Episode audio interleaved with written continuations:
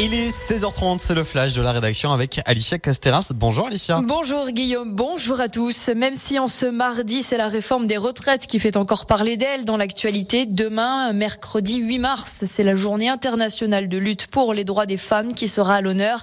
La première ministre Elisabeth Borne doit justement faire demain une série d'annonces concernant la lutte contre les violences sexistes et sexuelles. On reste dans le thème de la justice avec un dénouement à Saint-Gervais. Et Jean-Marc Payex relaxé alors que France Nature en Environnement avait saisi le tribunal de grande instance de Paris suite aux propos du maire de Saint-Gervais lors du conseil municipal du 10 février 2021.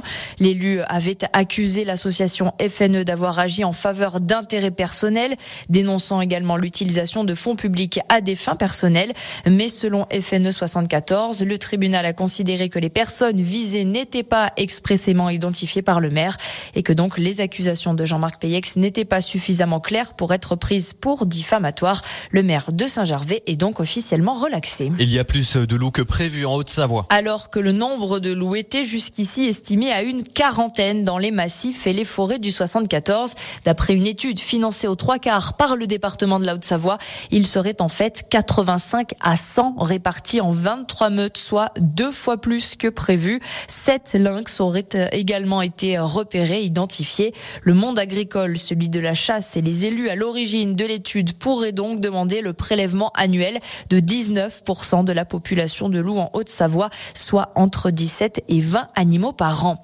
Les animaux, c'est justement le reportage du jour de la rédaction de Radio Mont-Blanc qui s'est rendu à la SPA du Chablais, victime de plusieurs accusations de maltraitance et mauvaise gestion de l'association située à Tonon-les-Bains.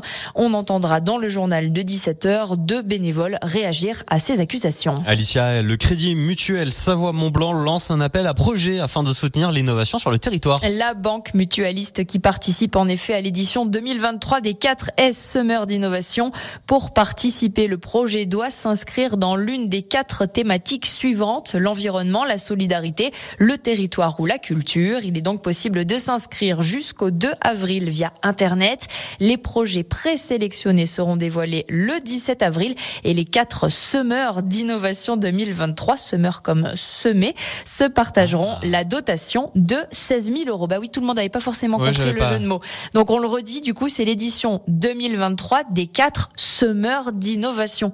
C'est l'été, comme summer, mais c'est semer l'innovation. C'est bon, vous l'avez ou il faut encore que j'y revienne Merci beaucoup, Madame Casteras. On se retrouve à 17h dans le journal. À tout à l'heure.